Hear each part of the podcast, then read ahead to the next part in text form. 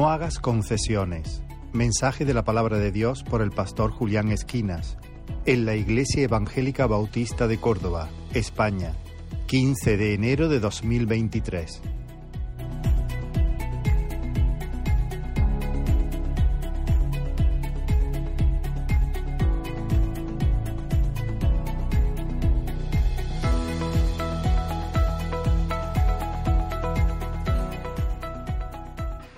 Vamos a abrir la palabra del Señor en el libro de jueces, jueces capítulo 2. Vamos a estar ahí en esos primeros dos capítulos del libro de jueces, jueces 1 y 2, que vamos a hacer luego una lectura en el capítulo 2. Pero vamos a, vamos a hacer una oración. Amén. Una vez más vamos a orar al Señor. Dios mío, venimos una vez más delante tuya y queremos ponernos delante tuya, delante del trono de la gracia. Queremos, Señor, exponernos a tu palabra, Señor. Sabemos que, que tú obras por medio de tu palabra, Señor. Que tu Espíritu Santo tome esta palabra y la, y la meta a fuego en nuestro corazón, Señor. Que tu Espíritu Santo nos confronte con esta palabra, nos haga que tú nos cambies, Señor, nos transformes, nos hagas volver en sí, Padre. Tú conoces aquí cada corazón. Aplica, Espíritu Santo, tu palabra conforme a la necesidad de cada uno. Toma mi vida, Espíritu Santo. Tómame para que yo pueda hablar tu palabra y pueda hacerlo con gozo, con alegría, con, con, con precisión también, Señor. Te alabamos, Señor, y te exaltamos. Gracias por tu presencia aquí en medio nuestra, Señor.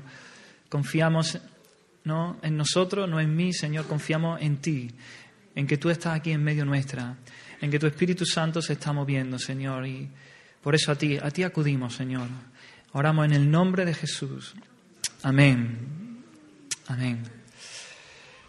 Pues en semana, semanas pasadas estuve leyendo y meditando en este libro, en el libro de, de jueces. Un libro que abarca desde la muerte de Josué, ya sabéis, el sucesor de Moisés. Moisés fue el que sacó al pueblo de Israel de Egipto, de la esclavitud en Egipto. Así que jueces abarca desde la muerte de Josué hasta la instauración de la monarquía en el, en el pueblo de Israel, en el pueblo de Dios. Es un periodo eh, largo, extenso y es un periodo difícil, de los más oscuros de, del pueblo de Dios, de la historia de Israel. Y cuando, pero quiero hacer una aclaración también, cuando leemos juez, ¿no? Dios levantó a un juez, no pensemos en un tribunal, o no pensemos en hay un hombre detrás de una mesa juzgando a una persona o eh, intermediando entre, entre dos personas que se han querellado uno contra otro. De hecho, vemos muy poco de juicio y de tribunales en este, en este libro.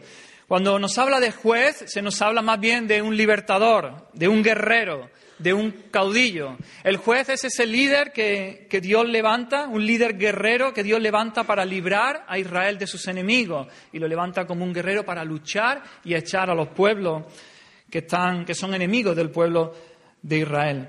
Así que leyendo y meditando en este libro, habría, había algo que resaltaba profundamente, que el Señor mm, hacía que resaltase en el texto y me, y me hacía arder en mi corazón, me llamaba mucho la atención. Y es que el pueblo de Dios está siendo oprimido por sus enemigos, pero lo que hace una y otra vez el pueblo de Dios es, reprocharle a Dios esa situación. ¿Por qué estamos así, Señor, si somos tu pueblo?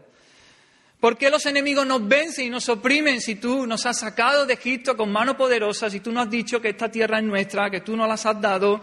¿Qué pasa, Señor? Pero es muy evidente que ellos están viviendo lejos de Dios, ellos están viviendo sin obedecer la ley de Dios, ellos no aman al Señor de una manera genuina, están viviendo como ellos quieren, como bien le parece. Para el lector resulta muy claro y esto, que las consecuencias que ellos están sufriendo es resultado de su alejamiento del Señor, de que no están obedeciendo a la palabra de Dios, no están obedeciendo a su voluntad. Así que vamos a leer ahí en el capítulo 2 de jueces los versículos del 11 al 23. Dice así la palabra del Señor, después los hijos de Israel hicieron lo malo ante los ojos de Jehová y sirvieron a los Baales. Dejaron a Jehová, el Dios de sus padres, que los había sacado de la tierra de Egipto, y se fueron tras otros dioses, los dioses de los pueblos que estaban en sus alrededores, a los cuales adoraron y provocaron a ira a Jehová. Y dejaron a Jehová y adoraron a Baal y a Astarot. Y se encendió contra Israel el furor de Jehová, el cual los entregó en manos de robadores que los despojaron y los vendió en manos de sus enemigos de alrededor, y no pudieron ya hacer frente a sus enemigos. Por donde quiera que salían, la mano de Jehová estaba contra ellos para mal, como Jehová había dicho y como Jehová se lo había jurado, y tuvieron gran aflicción. Y Jehová levantó jueces que los librasen de manos de los que los despojaban. Pero tampoco oyeron a sus jueces, sino que fueron tras dioses ajenos, a los cuales adoraron. Se apartaron pronto del camino en que anduvieron sus padres, obedeciendo a los mandamientos de Jehová. Ellos no hicieron así. Y cuando Jehová les levantaba jueces, Jehová estaba con el juez y los libraba de manos de los enemigos todo el tiempo de aquel juez. Pero Jehová, porque Jehová era movido a misericordia por sus gemidos a causa de los que los oprimían y afligían. Mas acontecía que al morir el juez, ellos volvían atrás y se corrompían más que sus padres, siguiendo a los dioses ajenos para servirle, e inclinándose delante de ellos, y no se apartaban de sus obras ni de su obstinado camino. Y la ira de Jehová se encendió contra Israel y dijo, por cuanto este pueblo traspasa mi pacto que ordené a sus padres y no obedece mi voz, tampoco yo volveré más a arrojar de delante de ellos a ninguna de las naciones que dejó Josué cuando murió, para probar con ellas a Israel si procurarían o no seguir el camino de Jehová andando en él como lo siguieron sus padres. Por esto dejó Jehová a aquellas naciones sin arrojarlas de una vez y no las entregó en mano de Josué. Amén.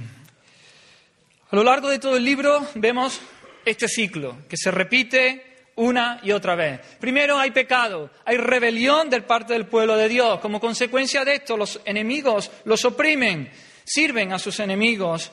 Como resultado de esto, ellos claman al Señor, ellos se vuelven al Señor en súplica y en arrepentimiento. Como consecuencia de esto, Dios envía un juez, un libertador, que los salva de sus enemigos. Y como consecuencia de esto, ellos viven un tiempo de paz, un tiempo de descanso. Pero nuevamente ellos se apartan del Señor, vuelven a pecar, opresión, clamor, súplica, liberación, otra otro época de paz y descanso. Y así una y otra vez. Pero más que un ciclo, más que un círculo que se repite, podemos decir que, es una espiral. Es decir, es verdad que va dando vueltas, pero no solamente da vueltas, sino que cada vez se hunden más y más en descenso hacia abajo, decayendo a cotas cada vez más profundas, cada vez más lejos del Señor, cada vez más corrupción en todos los ámbitos, en el ámbito religioso, en el ámbito, en el ámbito moral y civil, como vemos en los últimos capítulos del libro. Así que este es el cuadro que el libro de jueces nos pinta. Y yo me pregunto, ¿qué es lo que ocurre? ¿Qué está pasando? ¿Qué está pasando aquí? Y un versículo que nos, explica, lo explica muy bien es el último versículo de este libro, eh, versículo 25 del capítulo 21, jueces 21, 25. Dice así, en estos días, este es el, final del, del libro, en estos días no había rey en Israel, cada uno hacía lo que bien le parecía. Cada uno hacía lo que bien le parecía, no lo que Dios decía, sino cada uno vivía según su propia opinión, según lo que él entendía. Este versículo describe el clima espiritual que el pueblo de Dios tiene en este tiempo. Y cuando leemos esto no nos cuesta mucho pensar en la sociedad en la que vivimos hoy, ¿verdad? Es una descripción exacta de un mundo sin Dios. Podemos decir que este ambiente espiritual que leemos aquí en el libro de jueces está muy de actualidad. Es el clima espiritual que vemos hoy en nuestra sociedad. La gente vive según les parece, no tiene en cuenta a Dios, no obedece a Dios, sino que cada uno hace lo que quiere. Sin embargo, hermano, sin embargo, si queremos entender lo que ocurre en este libro de jueces y las lecciones que Él tiene para nosotros hoy, hemos de tener en cuenta una cosa. Y es que este libro no está hablando del mundo en general. Este, este libro está hablando del pueblo de Dios, del pueblo escogido de Dios. Este libro está hablando del pueblo al que Dios ha salvado de la esclavitud. Así que las enseñanzas de este libro hemos de aplicárnoslas a nosotros. Hemos de aplicarnos a nosotros, a aquellos que hemos creído en el Señor, al pueblo de Dios. Y qué trágico es, hermano, qué tragedia más grande es que el pueblo de Dios viva según le parece y no según la voluntad de Dios y no según lo que Dios ha establecido en su palabra. Ahora bien, a, este estado de indiferencia, a este estado de apatía, a este, a este estado de frialdad ante las cosas de Dios no se llega de la noche a la mañana, evidentemente sino que sigue un proceso de decadencia. Poco a poco, paso a paso, el pueblo se va alejando del Señor de una manera casi imperceptible. Así que me gustaría que viésemos en el capítulo 1, vamos a ver cuál es este camino de decadencia que el pueblo de Israel está siguiendo, alejándose de Dios. Y vemos en el versículo 1, vemos que eh, eh, el pueblo comienza bien, el libro de jueces comienza bien. Comienzan buscando al Señor, comienzan consultando al Señor, pidiéndole a Dios dirección, pidiéndole a Dios la opinión. Y dice ahí, dice ahí el versículo 1, aconteció después de la muerte de Josué que los hijos de Israel consultaron a Jehová diciendo, ¿quién de nosotros subirá primero a pelear contra los cananeos? Vemos como el pueblo de Dios le pregunta al Señor, hay unidad también, están todos juntos, van a luchar como un solo hombre y ellos piden la dirección del Señor. Y el Señor le responde, el Señor le dice, Judá subirá. He aquí que yo he entregado la tierra en sus manos, eso dice el versículo 2. Así que Dios ocupa un lugar importante en sus vidas. Ellos están buscando la dirección de Dios, ellos están buscando su palabra. A esto le siguen una serie de victorias. El pueblo vence a sus enemigos, el pueblo es una pisonadora, es como un rodillo. Allí donde van, vence. Versículo 4. Y subió Judá y Jehová entregó en sus manos al cananeo y al fereceo. E hicieron, e hirieron, perdón, e hirieron de ellos en Bezek a diez mil hombres. Así que el Señor va entregando a los pueblos, ellos van venciendo. Y el Señor dio instrucciones muy claras con respecto a qué tenían que hacer con esos pueblos a los cuales ellos tenían que conquistar. Esto lo leemos en Deuteronomio y Dios le dio instrucciones muy claras, como digo. Él le dijo, pero de las ciudades de estos pueblos que Jehová tu Dios te da por heredad, ninguna persona dejarás con vida, sino que los destruirás completamente, al Eteo, al Amorreo, al Cananeo, al Fereceo, al Ebeo y al Jebuseo, como Jehová tu Dios te ha mandado. Lo que, lo que Dios pedía era una destrucción total, completa de esos pueblos.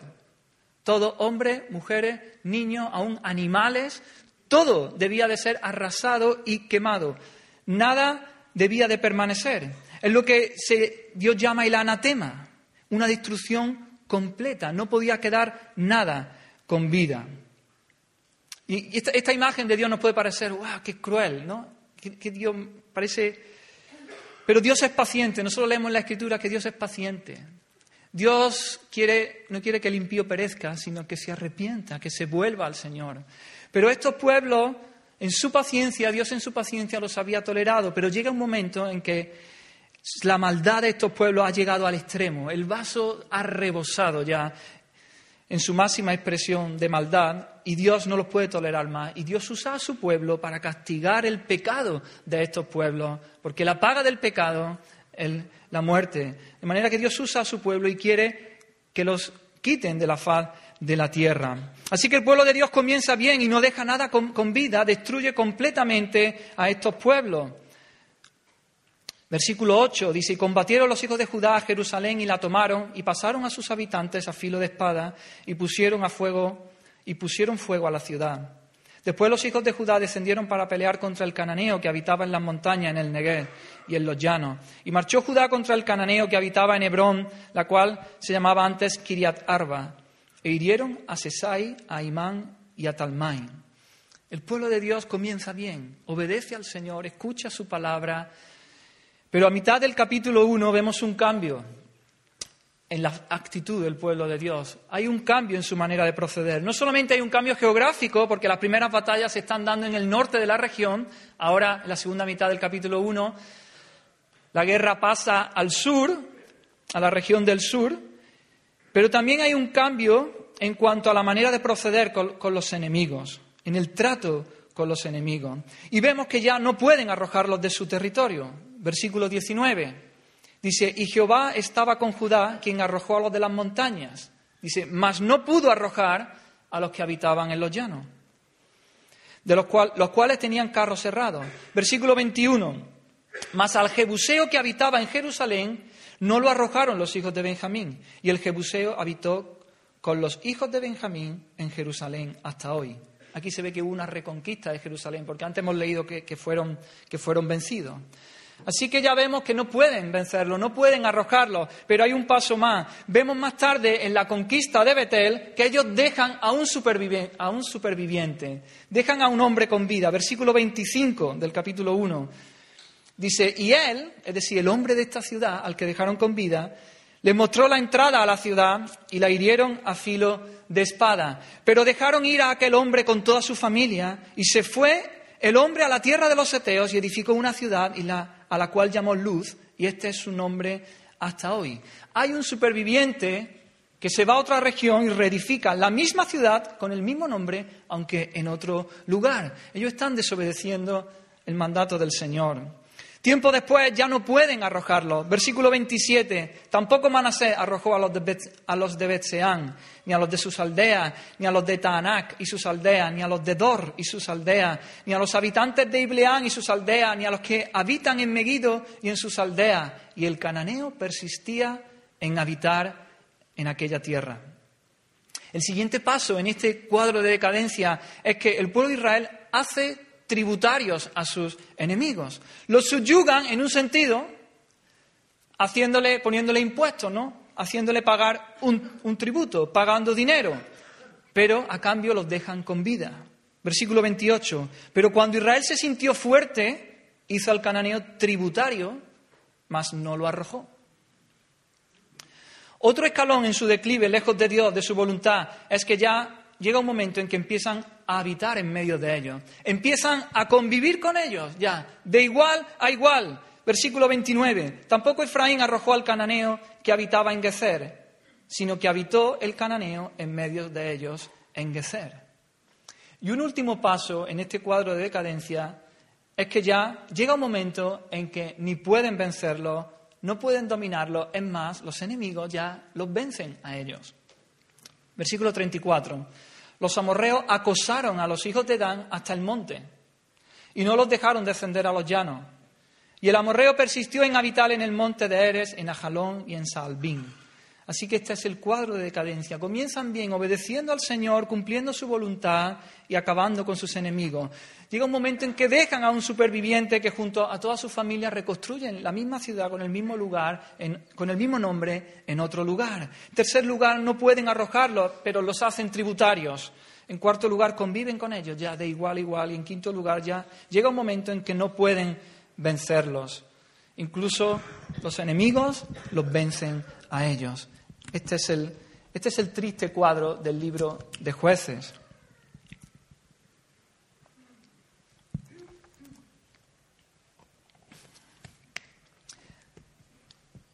Ahora bien, esta, esta, lucha que vemos, esta continua lucha que vemos aquí del pueblo de Israel por tomar la tierra prometida, vemos en la Escritura que también que es un símbolo de la lucha que el creyente tiene también.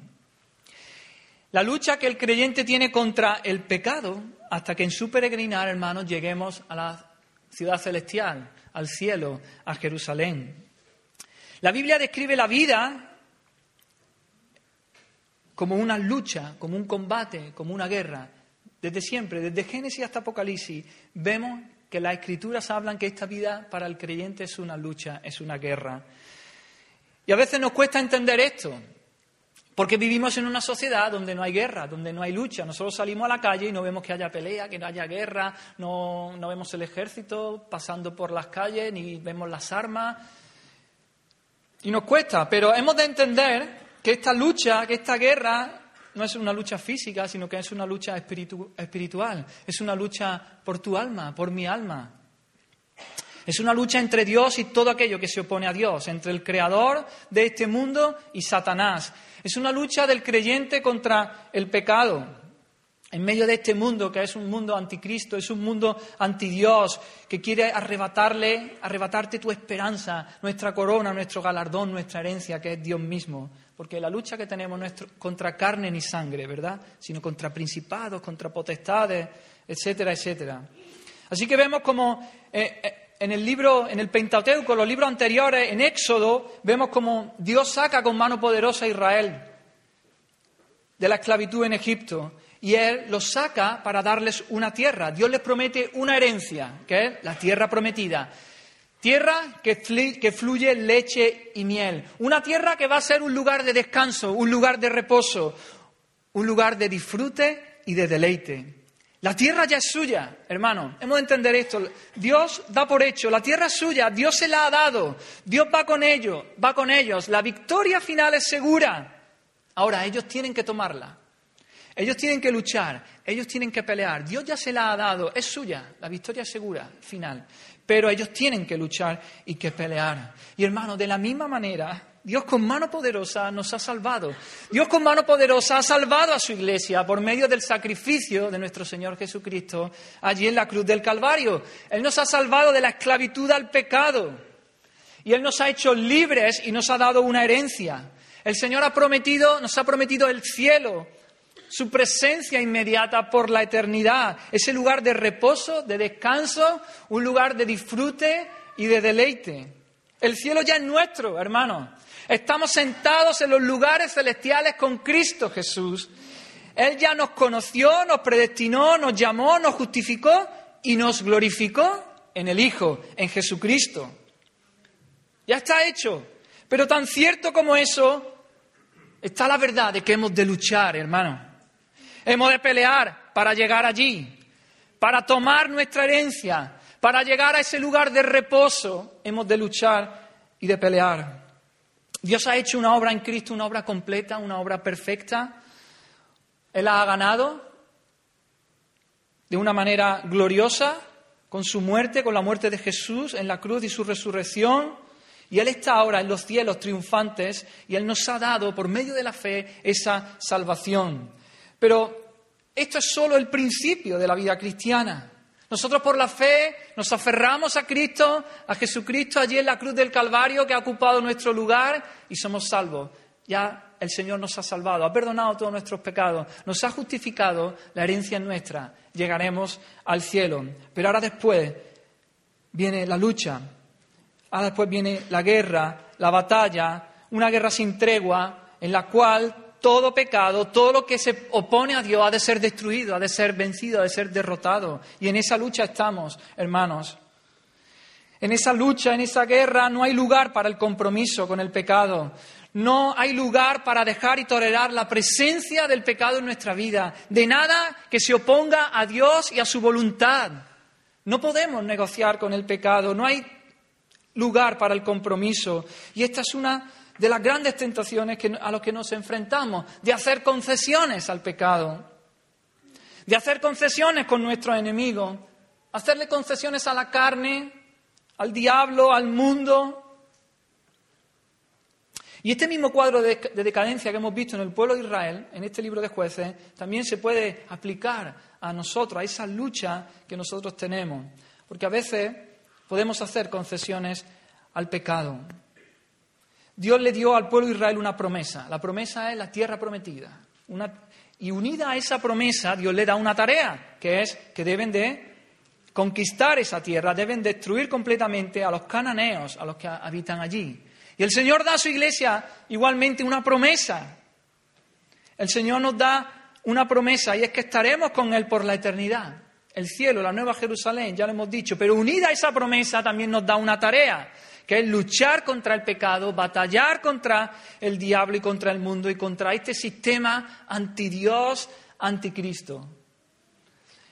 Pablo nos dice en Colosense, haced morir pues lo terrenal en vosotros. Fornicación, impureza, pasiones desordenadas, malos deseos y avaricia, que es idolatría, cosas por las cuales la ira de Dios viene sobre los hijos de desobediencia en las cuales vosotros también anduvisteis en otro tiempo, cuando vivíais en ellas. Pero ahora dejad también vosotros todas estas cosas, ira, enojo, malicia, blasfemia, palabras deshonestas de vuestra boca. Así que hay un mandamiento claro aquí, hermano, haced morir lo terrenal. Dejad también todas estas cosas. Dios nos salva por la obra de Cristo, no por nada que nosotros hagamos. Quiero enfatizar esto. Dios nos salva por Cristo y solo Cristo, por lo que Él ha hecho por nosotros y no por nada que nosotros podamos hacer.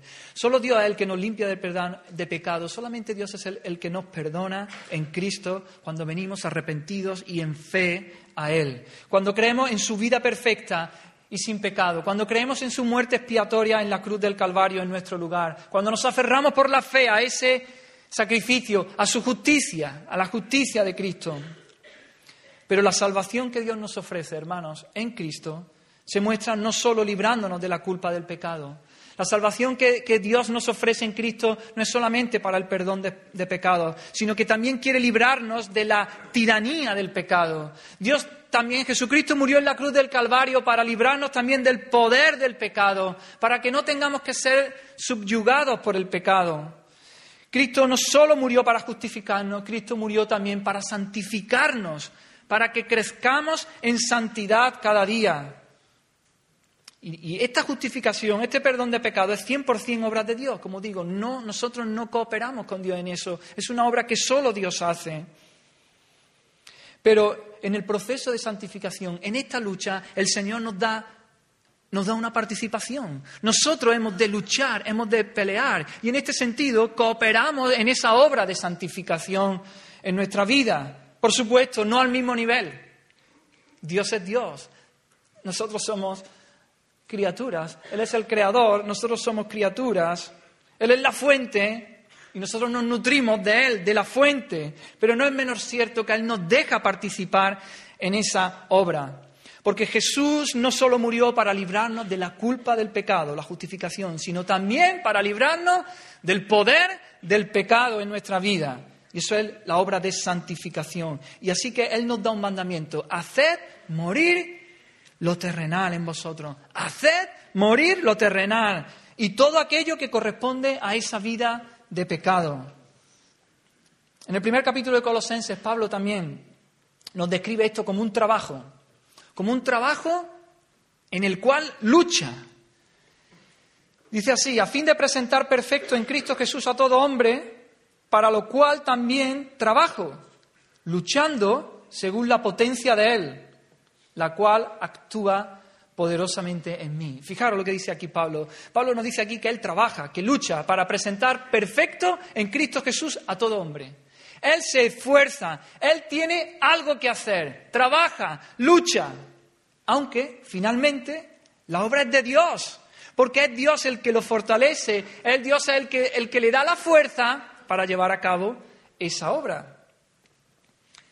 En Romanos 8:13 también dice, si vivís conforme a la carne moriréis, mas si por el Espíritu hacéis morir las obras de la carne, viviréis.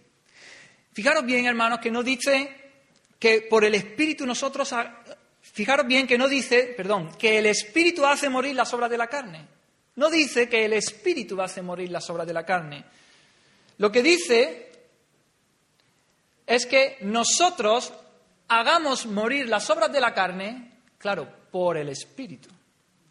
No es nuestra fuerza, no es nuestra capacidad, no podemos, pero fortalecidos por el Espíritu. El Espíritu Santo nos da el, poder, el vigor. Dios por el Espíritu nos da y nosotros lo, lo vencemos. Nosotros las hacemos morir, esas obras.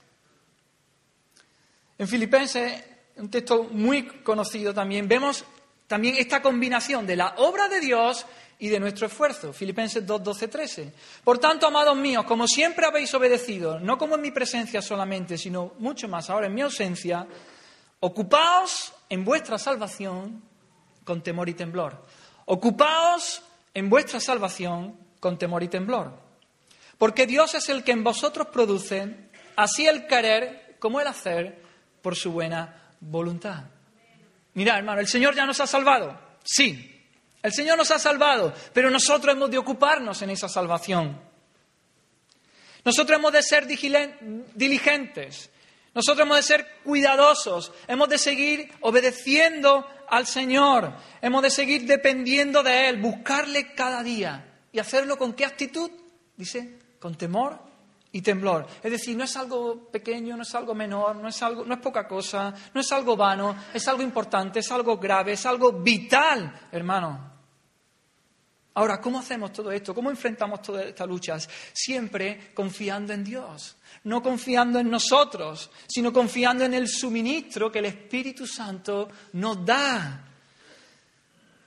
El Espíritu Santo es el que obra en nosotros para que queramos ser santos, para que queramos luchar en contra del pecado, para que lo anhelemos y no solamente para que lo queramos, sino para que lo hagamos, para que lo hagamos. El Espíritu Santo nos da ese poder. Así que la tierra prometida, hermanos, ya estaba ganada por Dios. La tierra prometida ya estaba ganada por Dios. Dios él, se la entrega a su pueblo. Es Dios quien arrojaba a sus enemigos. Y vemos en el inicio, al inicio del capítulo 2, cómo Dios se le aparece por medio de un mensajero, por medio del ángel de Jehová. Dice ahí en el versículo 1 del capítulo 2, y el ángel de Jehová subió de Gilgal a Boquín y dijo, yo os saqué de Egipto y os introduje en la tierra de la cual había jurado a vuestros padres. Así que vemos una vez más, Dios es el que hace la obra. Dios es el que dice, yo os saqué de Egipto. Vosotros no salisteis con vuestro brazo poderoso ni porque erais un pueblo guerrero, nada. Eran poca cosa. Pero Dios es el que los sacó y dice, y os introduje en la tierra. El que los introduce en la tierra es Dios. Pero vemos ahí también en el capítulo 2 cómo Dios le reprocha algo al pueblo. Dios le dice lo que no han hecho y fijémonos bien que no le dice lo que no le reprocha que no hayan logrado arrojar a sus enemigos, porque eso lo hace Dios, recordemos. Lo que le reprocha es su desobediencia. Lo que le reprocha es que no han atendido a su voz. Así que cuando Dios da su, veredicto, su juicio en este capítulo 2, cuando les dice lo que no han hecho, Él le dice, lo que no habéis hecho es atender a mi voz. Lo que no habéis hecho es escuchar mi voz. Versículo 3 dice, por tanto, yo también digo, no, no, ese no es, El versículo 2. Versículo 2, ahí al final dice, con tal de que vosotros no hagáis pacto con los moradores de esta tierra, cuyos altares habéis de derribar, mas vosotros no habéis atendido a mi voz. Vosotros no habéis atendido a mi voz. Porque eso es lo que demanda el Señor de nosotros, que atendamos a su voz, que, que escuchemos su palabra, que la obedezcamos, que la pongamos por obra. Y en el versículo 3 sigue diciendo, por tanto yo también digo, no los echaré de delante de vosotros, no los echaré delante de vosotros. Pregunta, ¿quién echaba a estos pueblos? ¿El pueblo de Israel? No, era Dios. Dice, yo no, estaba hablando Dios, no los echaré de vosotros. No era Israel el que echaba a esos pueblos, era Dios el que los echaba. ¿Quién era el que metía al pueblo de Israel en aquella tierra? ¿Quién los sacó de Egipto? Es Dios, Dios y solo Dios. Pero hay otra verdad, que es que el pueblo de Dios debe luchar. Israel debe obedecer a Dios, Israel debe obedecer a su palabra.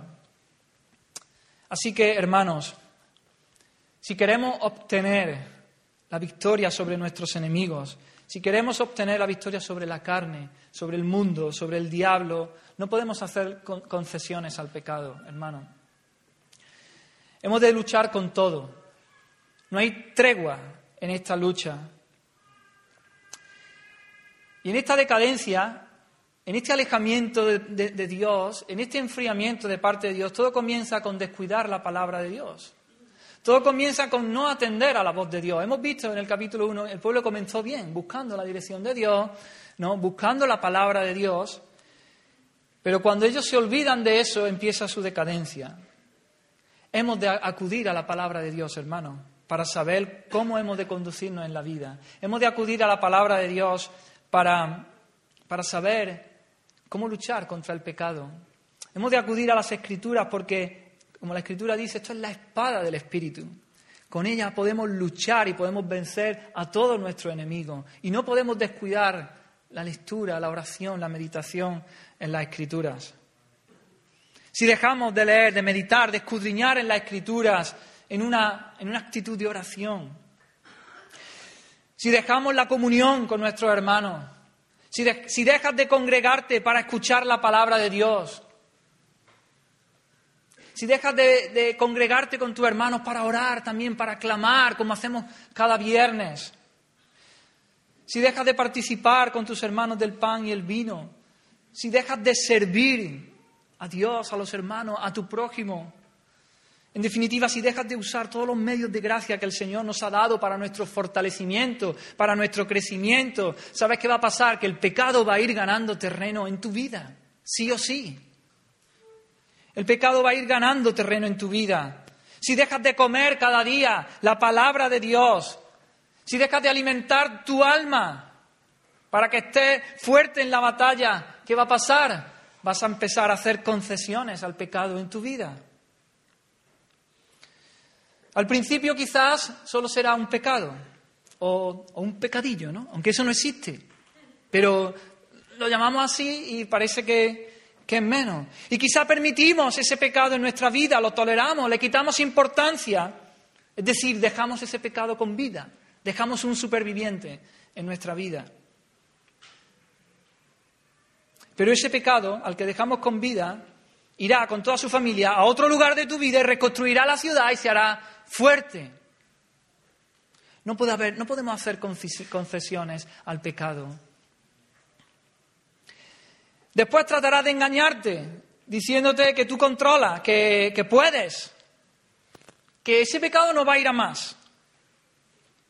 Vamos, que lo va a hacer tributario, que lo tengo sometido que lo hago tributario a ese pecado. Pero ¿sabes por qué empiezas a pensar así? Porque ya no puedes echarlo de tu vida, ya no puedes expulsarlo. Entonces dices, bueno, lo esclavizo, lo hago tributario. Estás ya seco, estás ya sin fuerza, porque no te estás alimentando de la palabra de Dios. Porque no estás llenándote de la presencia de Dios, porque no estás obedeciendo a la palabra de Dios y entonces no puedes, ya no puedes. Más tarde convivirás con el pecado como si nada. Lo tratarás de igual a igual. Te harás insensible a él. Llegará un momento en que ni tendrás remordimiento o cargo de conciencia. Tu corazón se habrá endurecido, se habrá encallecido. Y por último te darás cuenta de que ya no puedes vencerlo, de que ya no puedes vencerlo. Es más, el pecado comenzará a vencerte, como le pasó al pueblo de Dios al pueblo de Israel.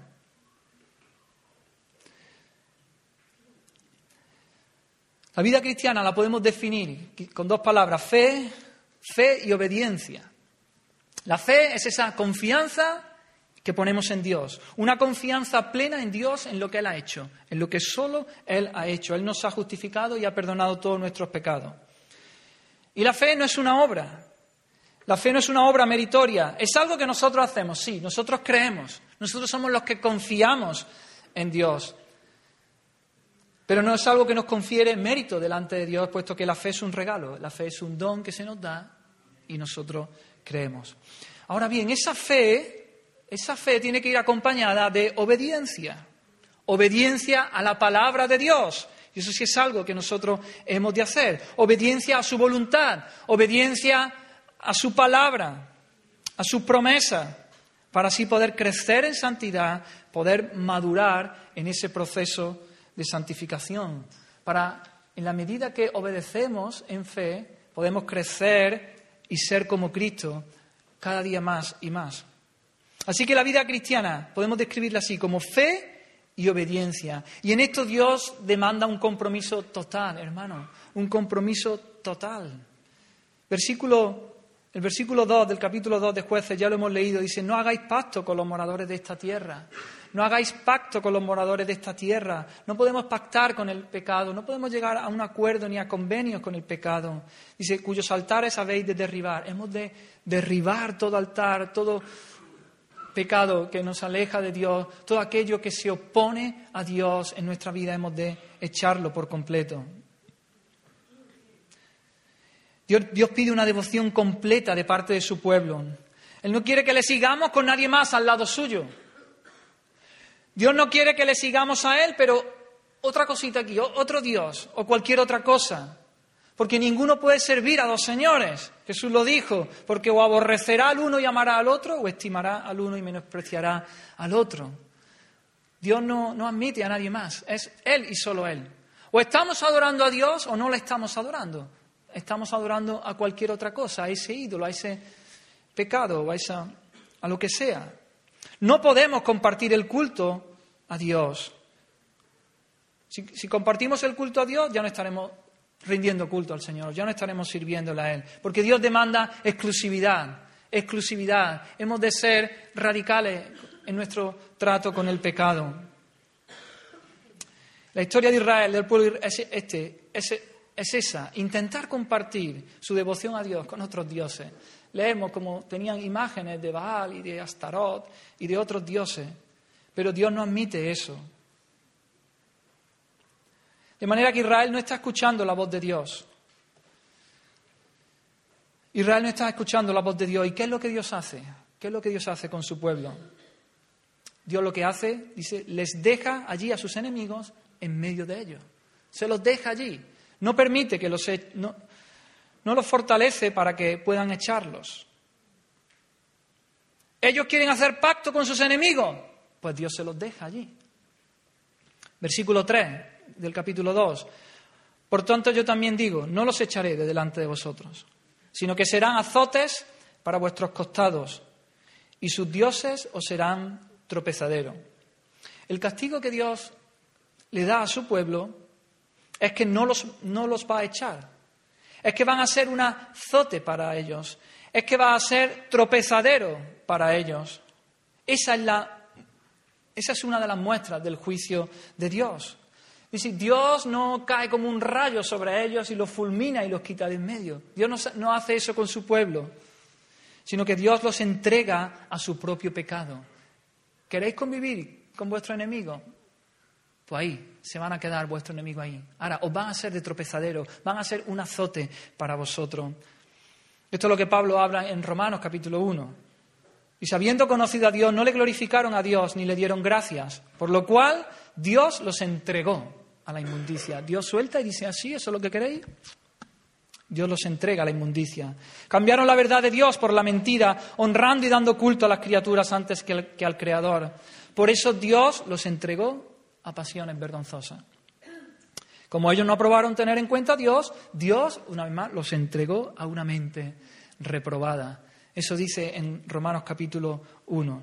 Así que este, este es el mayor juicio que Dios puede hacer sobre, sobre alguien, sobre una vida, es dejarlo a su propio camino. Dejarlo para que ande conforme a él le parece. Dejarlo para que viva según su propia opinión. Eso es una tragedia. Es como si Dios dijese, dijese, ¿queréis vivir en vuestro pecado? ¿Queréis vivir de espaldas a mí? Pues bien, que se haga vuestra voluntad. Seguid vuestro camino.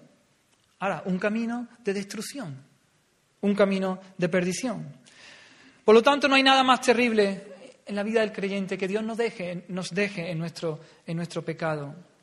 Que el Señor nos deje mantener en nuestra vida cosas que están en contra de su voluntad, que finalmente son para nuestro, para nuestro mal. Pero en este libro de jueces, Vemos también como la relación que Dios tiene con su pueblo es una relación especial. La relación que Dios tiene con el pueblo de Israel es, una, es distinta a la que tiene con el resto de los pueblos.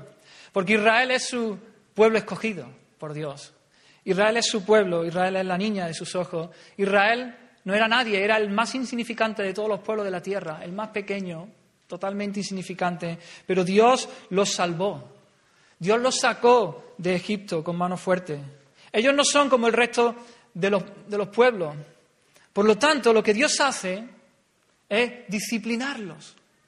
Lo que Dios hace es disciplinarlos para que se vuelvan a Él. Dios va, Dios deja a esos pueblos allí para que sean por azote, por tropezadero, pero porque Dios los ama profundamente. Porque Dios quiere que se vuelvan hacia Él. Porque Dios es un Dios amante que no quiere que su pueblo se pierda, sino que Dios le sale al encuentro a su pueblo. Por eso le levanta una y otra y otra y otra vez esos jueces, esos caudillos, esos libertadores que los salvan, que, que los libran de, de sus enemigos. Dios viene con la vara, Dios viene con la disciplina, pero Dios viene con la vara, pero viene lleno de amor. No viene lleno de odio, no viene lleno de venganza, no viene lleno de amor. De amor, porque quiere que te vuelvas hacia Él. Porque no quiere que sigas mordiendo el polvo allí, pecando, arrastrándote. Y Él viene con la vara, pero viene lleno de amor para disciplinar a sus hijos. De manera que si tú eres un hijo de Dios, Dios tiene una relación especial contigo. Él te ha salvado. Eres su hijo. No eres como el resto de las personas. Y si te alejas de Él y si no obedeces a su voz, Él te va a disciplinar. ¿Para qué? Para que te vuelvas a Él. Dios es un Dios amante que viene lleno de amor por ti para disciplinarte. Y esto es gracia de parte de Dios, hermano. Como tantas veces decimos, es gracia de Dios. La disciplina nos gusta, la disciplina hiere, la disciplina nos hace llorar, nos hace... Pero la disciplina es gracia de parte de Dios, es un favor inmerecido, no lo merecemos. Merecemos todo lo contrario, pero el Señor viene a disciplinarnos con amor, lleno de amor y de gracia. Quizás, hermano, tú le estás reprochando a Dios por qué te va mal en la vida o cosas que, te están, que están sucediendo en tu vida. tu negocio que, quizás no prospera, que estás ahí batallando y luchando, invirtiendo dinero y, ves que, no, que no, que no sigue, que no avanza. Quizás tu matrimonio que, que languidece. Y dices, Señor, yo soy tu hijo, soy tu pueblo. Quizás tus hijos están en rebeldía, quizás ese trámite, esos papeleos que estás, que llevas meses y meses, a lo mejor años, y esperando y nunca, y nunca llega. Pon ahí lo que tú quieras, pon ahí la, situación en la que tú estés viviendo. Y quizás le dice a Dios, ¿qué pasa, Señor? ¿Dónde estás? ¿Dónde está tu bendición? ¿No? Como a, Gedeón, Dios, se le aparece, varón esforzado y valiente, y dice Gedeón, sí, sí, pero si Dios está con nosotros, ¿por qué estamos sufriendo esto? Pero tenían en su casa estatuas y estaban adorando a otros a otro dioses.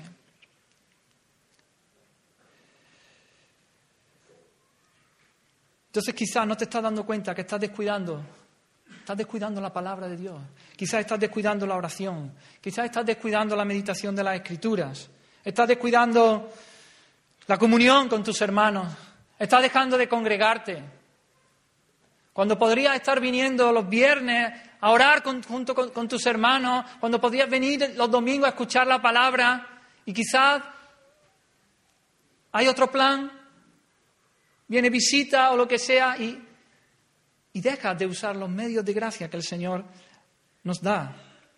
Y todo esto te está llevando a un estado de debilidad en el que el pecado te vence una y otra vez te da una paliza, porque no tienes fuerza, porque no tienes vigor en tu espíritu para luchar, para pelear por tu santidad, para hacer morir lo terrenal en ti, para hacer morir las obras de la carne, para desechar todo aquello que sabes que Dios te está demandando, que Dios te está pidiendo y el Señor te está disciplinando por medio de estas cosas.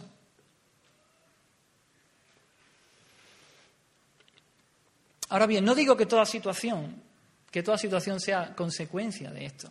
Aquí hemos de examinar nuestra vida.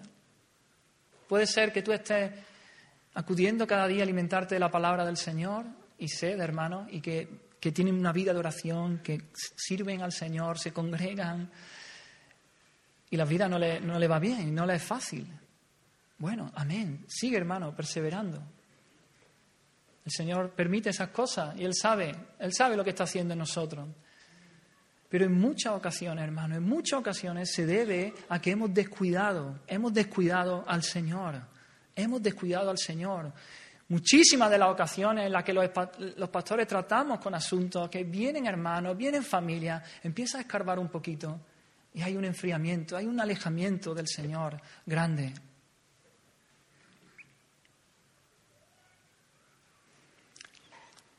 Entonces digo, hay caso, hay caso.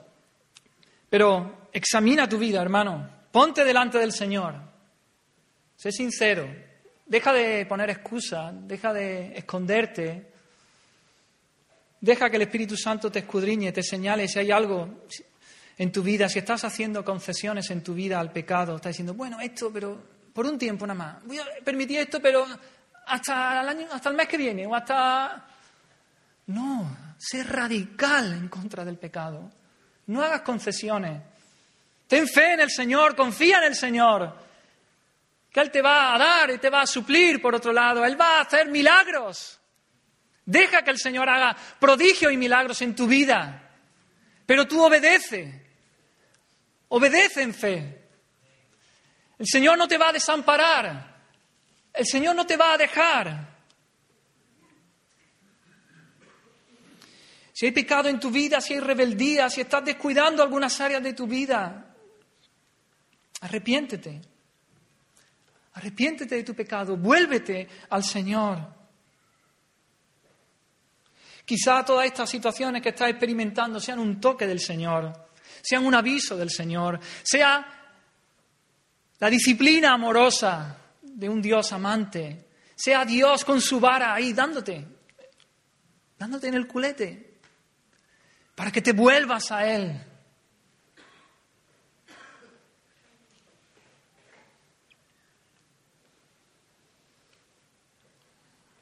El Señor te ama, el Señor te quiere y quiere que te vuelvas hacia Él. Y en el capítulo 2 de ahí de jueces, una vez que el pueblo de Israel escucha el mensaje de Dios por boca del ángel de Jehová, Dios los confronta. Dios le, Dios le está diciendo, no habéis atendido a mi voz. Ellos no querían oír la voz del Señor. Y dice ahí el versículo 4 y el 5, el pueblo alzó su voz y lloró. Y luego más adelante en el 5, y ofrecieron allí sacrificios a Jehová. Es decir, el pueblo de Israel reconoce su pecado, se lamenta y llora delante de Dios. Hermano, y eso es lo que Dios espera de nosotros. Si, tú, si, el, si el Espíritu Santo te está redarguyendo, reconoce tu pecado, llora, lamentalo en la presencia del Señor. Reconoce tu pecado, alza tu voz a Dios en oración y llóralo, llora, llora tu pecado. En la famosa parábola del hijo pródigo que Jesús contó, vemos como el padre, el padre es afrentado profundamente por su hijo, porque su hijo le pide la herencia, estando vivo su padre. Estando vivo le pide la herencia a su padre. Y el padre, ¿qué hace? El padre lo deja ir. El padre lo deja ir tras aquello que el hijo cree que va a darle su gozo, su alegría, su deleite, un sentido por el cual vivir. El padre lo deja que se marche para que se hunda en el lodo. El padre lo deja que se marche para que termine con los cerdos allí. ¿Y por qué? Porque no lo ama. Porque no ama el padre a ese hijo. ¿Odia el padre a ese hijo? No. Lo deja ir porque lo ama profundamente. En él vemos ese padre amante que sabe que su hijo aunque en el momento en que está en la casa físicamente está muy cerca de él, pero en su corazón está lejos, lejos, muy lejos de él. El corazón de ese hijo está en esa provincia apartada a la que él luego se va a malgastar todos sus bienes. Así que lo deja ir para que coma algarrobas con los cerdos, para que, para que vuelva en sí, para que se dé cuenta de quién es él, de que él es hijo de su padre. ¿Qué hace con los cerdos comiendo algarrobas? Pero, el Padre permite eso para que se dé cuenta quién es Él y para que vuelva en sí. Y en ese momento, en ese momento que Él está allí cuidando cerdos, comiendo la comida de los cerdos, y él, él vuelve en sí y se da cuenta, en ese preciso momento, Él físicamente está lejos del Padre, está lejos de la casa del Padre, pero su corazón, su corazón ya está en casa, su corazón ya está cerca del Padre. Por eso Él se levanta y va se levanta y va a casa del Padre. Y regresa allí rápidamente, humillado, arrepentido, confiesa su pecado y recibe el abrazo del Padre, y recibe el beso del Padre, y recibe banquete y fiesta, y comida, y música, y vuelve, porque ha vuelto, el hijo que se había perdido ha vuelto. Así que si hemos estado viviendo lejos, lejos de Dios, si hemos hecho concesiones al pecado en nuestras vidas, Dios espera que nos arrepintamos. Arrepiéntete, hermano. Date cuenta de dónde estás. Date cuenta en la situación en la que estás viviendo.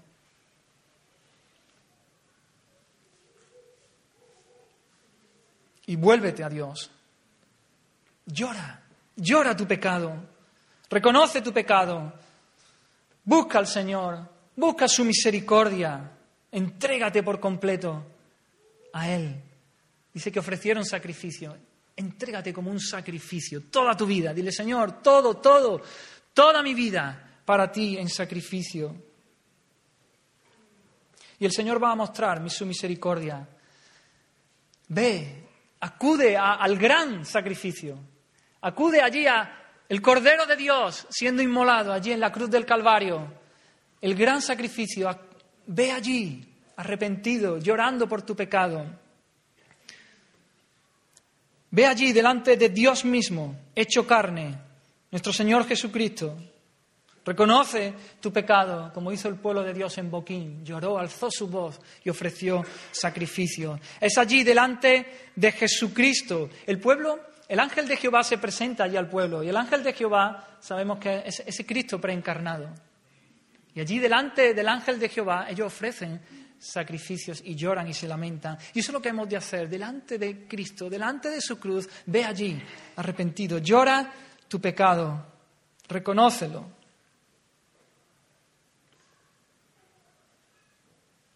Es delante de Jesucristo crucificado que hemos de arrepentirnos y creer. Hemos de creer y obedecer. El Señor tiene para nosotros, hermano, mucho más que perdón. Eso es solo el inicio de la vida cristiana. Hemos sido justificados, nuestros, nuestros pecados han sido perdonados todos. Pero Dios mismo se nos da por el Espíritu Santo para que podamos luchar, para que podamos guerrear, para que podamos combatir en contra del pecado, en contra de la carne, en contra de este sistema mundano que trata de alejarnos de Dios, que odia a Dios.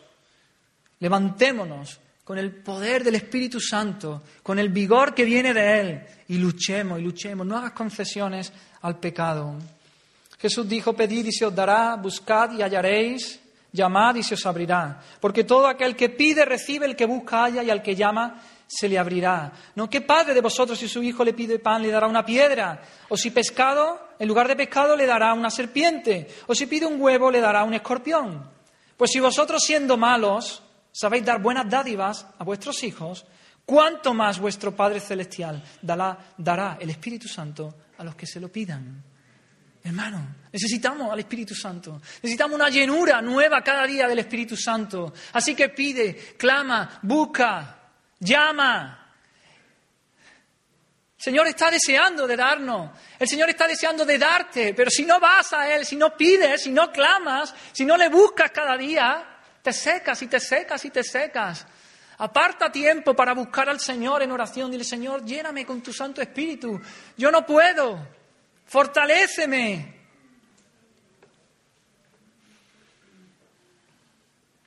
El Padre se nos ha dado en el Hijo, en Jesucristo. Él nos ha salvado muriendo en la cruz, ocupando el lugar que nosotros, en el que nosotros tendríamos que estar. Y Él recibió el castigo que nuestros pecados merecían, pero hay mucho más. Él nos ha dado de su Espíritu, hermano. Dios mismo morando en nosotros, fortaleciéndonos, empoderándonos, para que vivamos una vida de victoria sobre el pecado. No tenemos por qué vivir en derrota, no tienes por qué ser vapuleado por el pecado, no tienes por qué morder el polvo una y otra y otra vez. Ahora, eso sí, acude al Señor, acude al Señor. Acude a oír su palabra, no solamente a oírla, a obedecerla y a luchar y resistir y combatir en contra del pecado.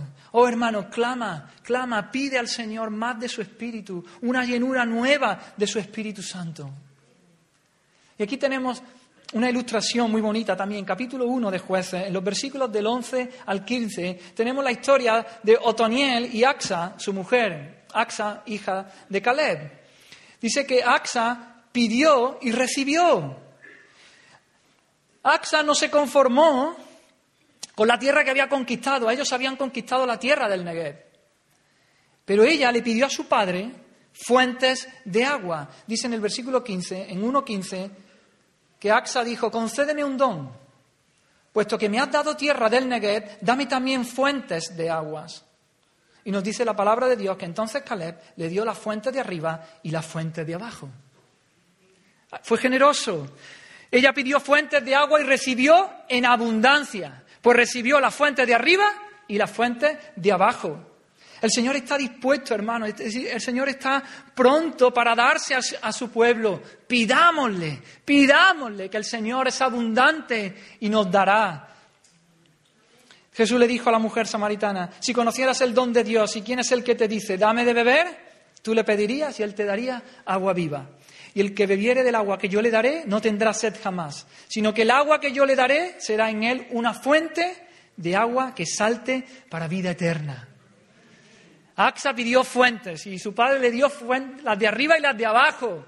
Y nosotros pidamos el Espíritu Santo a nuestro Padre, a Jesús, y que Él es bueno, Él está deseando de, darnos, de dárnoslo, y Él nos dará al Espíritu, esa fuente, ese Espíritu que se nos mete dentro y es una fuente que salta para vida eterna, que nunca se acaba, que nunca se agota, que hay abundancia.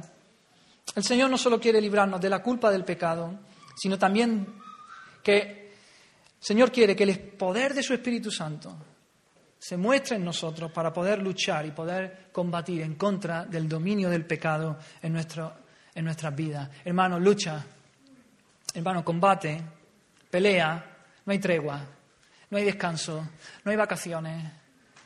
Busca al Señor, obedece la palabra del Señor. Y ya para finalizar, en esta lucha, hermano, no hay esta lucha no tiene un final incierto. El gran mensaje, la buena noticia del Evangelio es que Dios ha ganado. Dios ha vencido. La lucha ahora es fuerte, pero la victoria está asegurada. Porque Jesucristo vivió una vida perfecta, sin pecado. Él sí escuchó siempre la voz de su Padre.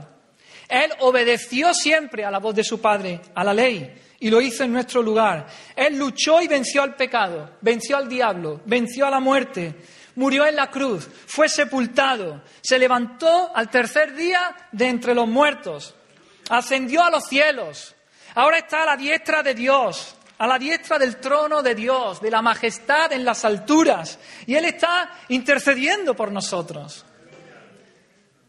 Ten fe, hay victoria.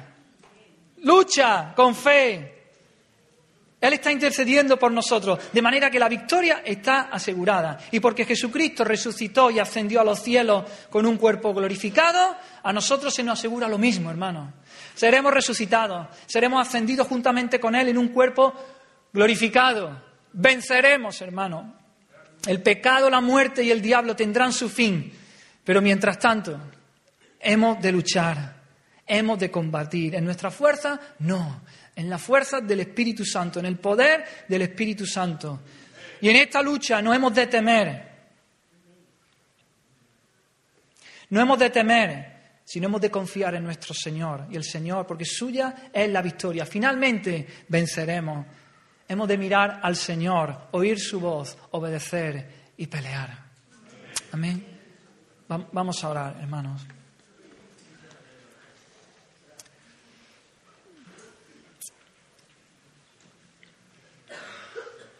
Oh Señor, venimos una vez más delante tuya. Yo te pido, Espíritu Santo, que, que, tú sigas moviéndote ahora en medio nuestra, Señor. Oh Espíritu Santo, que esta palabra, Señor, sembrada en nuestros corazones, Dios mío, de fruto. No permitas que venga el diablo y la arrebate, Señor. Espíritu Santo, que, esta palabra pueda caer en buena tierra en nuestros corazones y pueda dar fruto, Señor. Oh Espíritu Santo, aplica tu palabra ahí a cada situación, a cada vida, a cada uno de mis hermanos, Señor. Oh Señor, si aquí hay hermanos, Señor, que han descuidado, que han descuidado, que se han enfriado, Señor, y han descuidado la comunión contigo y tu palabra, Señor, que han concedido, Señor, en su vida de pecado, Dios mío, hazlos volver en sí, Señor. Dales, un toque, Señor. Oh, Señor, con esa disciplina amorosa, atráelos hacia ti, Señor. Oh, Señor, hazlo, Señor, por, tu, por amor a tu nombre. Por amor a tu nombre, Señor. Quita toda mentira del diablo, Señor. Danos fe, aumenta nuestra fe, Señor, para confiar más en ti, para aferrarnos, agarrarnos a ti, a tu palabra, a tus promesas, Señor. Que tú seas más real que cualquier cosa en este mundo, Señor. Que tú seas más real que el dinero, que el trabajo, que, que mi esposo, que mi esposa, que mis hijos. Que tú seas más real que cualquier cosa, Señor. En ti confiamos, sobre ti nos echamos, Señor. Oh Espíritu Santo, trae luz, tu luz y tu verdad. Quita la venda de nuestros ojos. Atráenos, Señor. Haz tu obra, Señor. En el nombre de Jesús, Señor, te lo pedimos. Amén.